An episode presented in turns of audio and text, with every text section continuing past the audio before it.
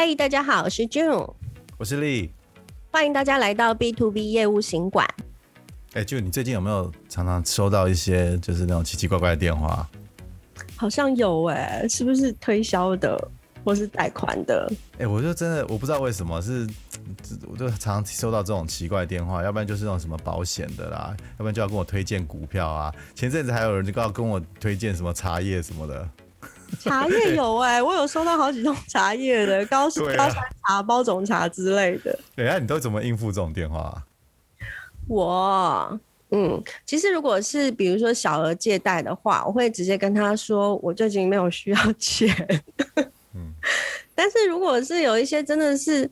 很奇怪的，说实在，我就会直接挂断了，抱歉了。属于比较凶的那种，就对，我都不忍心。我想说，对，大家出来讨大家出来讨生活对不对？我都会稍微听他。但有的真的讲的太长了，或者有的其实也有很那种很机车，你知道？我明明想，我已经听他讲完一段了，然后我一说我开，我一一直表达我对这他们没有什么兴趣的时候，他就啪马上给我挂断。我听起来就那个超不爽的，你知道吗？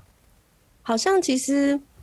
电话行销人员其实也是一种业务的一种哈，就是他的一些行为举止，其实也会，其实也会带动了他所谓跟客户之间的一些关系。假设说这客户真的想要。就是再再多问两句的话，其实他只要再多一点点耐性，说不定他就可以做成这单生意了。对啊，有时候我在想说他们的 KPI 是什么？是那个通数还是成交的那个数量？因为感觉他们这种就是乱枪打鸟嘛。那个我根本不是他们的客群，然后也是对，可能就是那个以前是电话簿啦，现在可能就是那种乱数，随便乱乱打电话这样子。对啊，其实我觉得这个跟我们今天的主题是蛮相关的，因为今天我们想要跟大家分享的是。呃，B to B 在行销跟业务的时候，有哪一些错误是必须要避免的？我们会诊了八个比较重大的错误，想要跟大家先来做个提醒。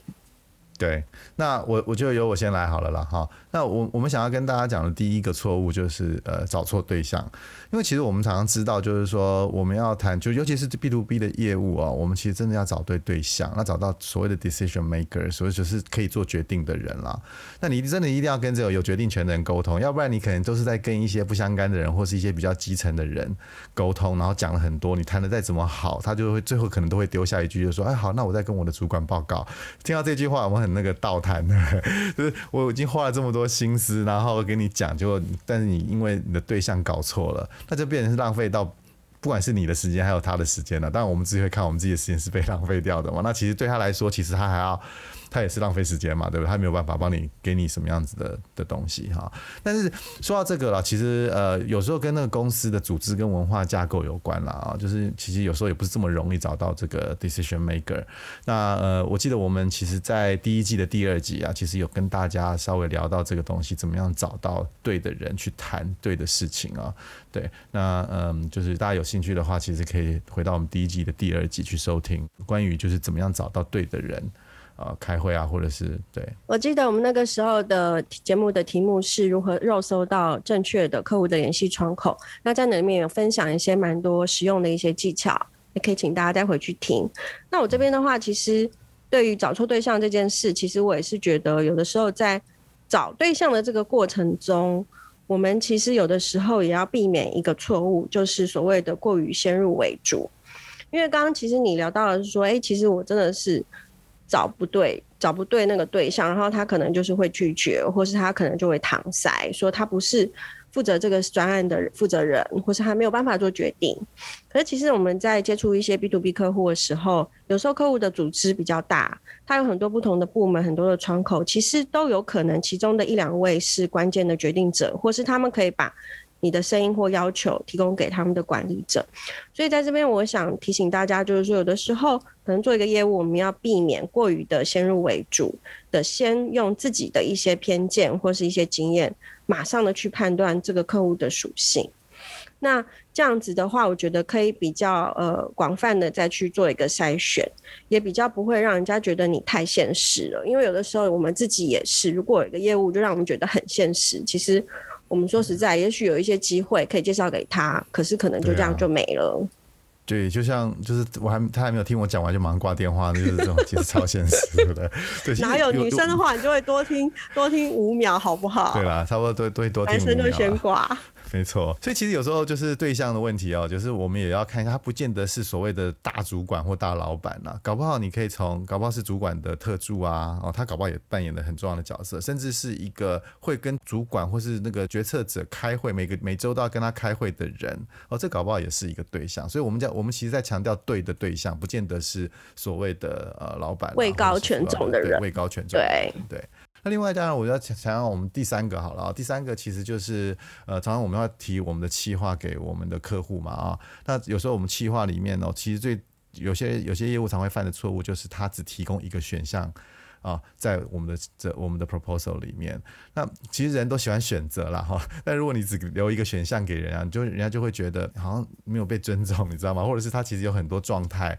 他可能需要有一些缓冲，或者他也需要一些选择啊。那呃，这个一个选项，你给人家的感觉就是，如果只有要或不要的选择，那你会觉得好像。没有受到尊重啊，那那更不要提，就是说，其实很多状况，这个呃，我们也可以包裹我们的选项，让他觉得，就是说，有时候，就我们常常在那个什么车子啊，或者是坐飞机，都会有经济舱啊、头等舱啊、商务舱嘛，有什么经济型啊、豪华型啊、尊荣型啊，那有时候我们也可以巧妙的去包裹。对哦，三明治的那个呃策略。对，三明治的搞不好其实。我们就是要他那个豪华型中间的第二选项，好，那可能贵的太贵嘛，啊，那当然是那有也不错啦。啊。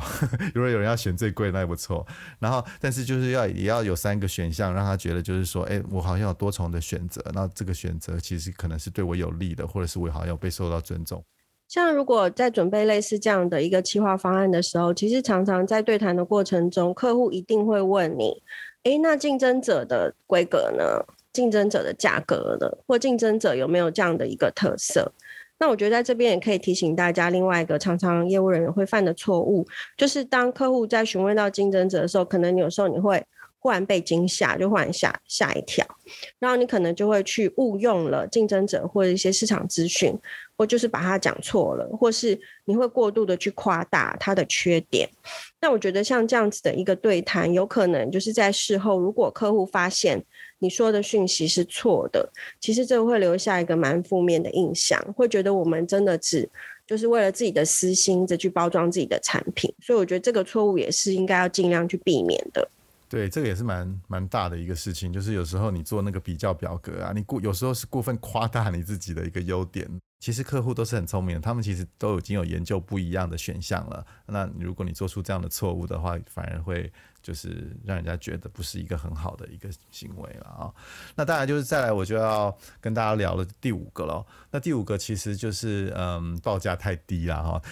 这其实有时候有时候像嗯，我一直有时候也是跟一些后辈啊，或者跟一些朋友啊，就聊，就是说其实你价格不需要。报了这么低哈，因为有时候我知道大家就是报价格拉低，然后是想要争取客户能够采用我们的方案，但是有时候从客户的角度，尤其是 B to B 的客户哦。这个过低的价格啊，有时候代表你的服务品质可能也是低的，就会有给人家这种连结啦。那尤其在这种 B to B 交易中，客户其实有时候是评估这产品的服务的稳定性啊，或者是它的可靠度。那如果你的过低的价格，客户一定会觉得说，哎，这是不是哪一个元素让这个价格这么低？好，那过低的价格有时候还反而有时候会吸引到比较差的客群哦，所谓俗称的 O.K. 啊，他可能就是到处是比比较价格。那他比较价格，他挑一个最便宜的，搞不好有一天也是因为别人又给他一个更便宜的价格，他会离开你。所以其实呃价格太低，呃有时候我们要常常要提醒自己，就是说不要把价格拉到就是太低，然后这个有时候会造成一些很负面的效果。真的哎，我觉得其实在报价的时候真的是一个艺术。那这边也顺便提到另外一个我们有想到的一个常犯的错误，就是。当你在客人想要跟你 negotiate price，就是他要跟你协商价格的时候，那有的时候有些业务会太急躁，所以他在协商的时候，其实他会缺乏了一个最重要的一个要素，就是一定要耐心。那我觉得这个耐性并不是说我们都不回应客户，或是说我们摆的姿态很高，而是说在价格协商的时候，它会有需要一定的一个步调。比如说你要稍微等客户一下，那这个在我们第一集的节目其实也有分享过。所以我觉得这个这个这个错误其实是蛮常犯到的。可是大家就是还是会因为你会被你的本能，你会想要啊赶快去成交，所以有的时候会不小心就被议到一个过低的价格，或是不符合成本。我觉得这个地方也是要加以避免。好，再下一个，我就是想要跟大家聊的是，从客户的角度来说，他今天找你来提案，或者是他今天想要购买一个方案，是想要解决他的问题。但如果你聚焦，如果一直聚焦在你这个产品本身的一些功能啊，哦，或者是产品本身啊，然后然后你不去注重如何解决客户目前所面临的问题，那这个东西其实让客户的感觉会很不好。我不知道大家有没有听过有一种叫做 FAB，就是 F A B 的销售法啦，就是 Feature Advantage 跟 Benefits 嘛，对，就是。说你的 Feature 就 feature 就是你的特色是什么哦？那 advantage 就是说你这个的优势是什么？那其实最重要其实是 benefits 啊，就是说你这个东西它会带来什么样的价值，或帮你解决什么样子的问题。与其是你先讲你的特点，或是你的你的特色是什么，我觉得可以先从 benefits 开始，就是说这个东西会怎么样子去永永续的去改变你现在的。呃，某一种问题，或者是帮助你的呃，不管是业绩成长啊，或者解决里面人员的一些一些一些没有效率的状况啊，哦，那呃，就是你的我们的聚焦的点，其实最好是把它放在怎么样去解决客户的问题，其实客户都听得出来的。好像有哎、因为我印象中，就是我有遇到一些业务，他们在跟我报价或者介绍产品的时候，我会发现我跟他们的对谈有一点有一点就是罗生门，就是他一直讲他的特色。然后我问他的问题都是我想我现在发生的一些困扰或问题，对，就真的是有遇到这样的状况。对啊，这个这个这个问题其实呃我们要特别，有时候也是一个本能啦，因为我们今天就是出来介绍我们的产品，那对，我们就是就是很想要把我们所知道的东西。对对对，你甚至要提醒自己，就是赶快要记得讲这个，记得讲那个。可是你却忘了，就是客户其实听到的东西，不见得是你想要讲的东西。这个其实我们也一直在我们的 podcast 里面一直聊这个东西啦，就是说我们要多听一点客户的问题，多了解客户啊，然后呃可以帮他解决问题。当客户知道你想要帮他解决问题的时候，我想两边的这种感觉其实是完全不一样的。那就你还有没有什么要补充的嘞？我们现在讲了八个了嘛？这边，我这边其实有一个，我之前其实有遇过蛮多的一些，就是可能有呃，我遇到的厂商或是同事，当然我自己也曾经犯过这样的一个错误，也就是说，业务最重要的就是所谓产品的价格，那就发生过价格错误。那这个价格怎么错嘞？那我觉得这个是包括了。第一，你的成本就算错，有的时候我们要销售一个商用的 solution，它里面是不是可能会不止一个项目？它可能会有五个、六个，甚至更多，有的十几个，甚至到上百个系统整合案。那这每一个成本其实都会影响到你的价格，所以基本上你在成本上的掌控必须非常的正确，才不会影响你的报价。因为你报价报错了，其实会有一些很负面的效应。那我这边也举一个实际的案例，就是。呃，曾经我有一个蛮大的客户，他跟我分享的，因为现在很多的报价的机制，就是哎，不一定是用 email，可能就用 Skype 或是用 Telegram、用 Line 来做一个报价。然后他就发现，他曾经之前有一个厂商给他一个价格，他报了以后，他就呈就是去呈报给他的主管，就过了几天之后，他再回去看，那价格已经被收回了。对，所以他整个就不承认他报过这个价格，但他其实已经向内部申报了，就是所以其实这整个过程让他觉得非常的不被尊重，然后从此这个厂商就变成他拒绝往来户，我觉得这个蛮可惜的。就当黑名单就对了 啊，对，啊、对，变黑名单。现在有一种东西叫截图啊，所以 当我们 发现什么东西的时候，现在现在不是都很流行要截图嘛？真的，截图文化，真的是对啊，对啊，所以我觉得这个错误其实真的也是。建议大家要避免，因为这又会衍生到一个所谓诚信的问题。那我觉得在做商用业务的这个经验中，我真的看到很多的合作就是没有办法合作下去，其实都是因为。价格上的一些不诚实，还有诚信的问题，所以这个真的再三提醒大家。错误真的难免啦，我觉得每个人都会犯错嘛，我们大家都是人嘛，对。其实我觉得错误就是你要诚实的面对它，然后要学到教训。我觉得很多人对，就是你真的客户，他如果你真的老实跟他讲，就是就是说，哎，我真的犯了什么错啊，然后就是不好意思啊，怎么就怎么样？我觉得大家都可以接受这种东西啊，当然也有不能接受的。不过我觉得大部分的客户是也也都讲理的啦，因为大家毕竟就是在商场上嘛。其实我觉得。还会以后还会有机会碰到啊，大家也不会不至于会有什么样子脱轨的状况啦。